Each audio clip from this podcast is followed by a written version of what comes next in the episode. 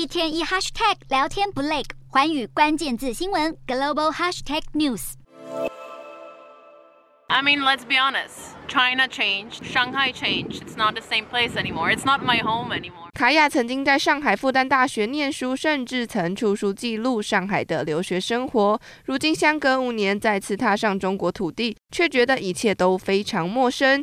事实上，许多外国人也有同感。近来，外国人不去中国成为热议话题。至于外国人出入境总数，二零二三上半年落在八百四十三点八万，和疫情前二零一九年上半年四千八百八十三点八万人次相比，直接跳水将近百分之八十三，让外界猜测中国旅游业可能穷到二零二二年香港解封、游客暴增下，旅宿业却欠缺人手、配套措施不足的港式死穴。不过，根据新国媒体评论，外国人对中国兴趣缺缺的原因可归结为六个因素。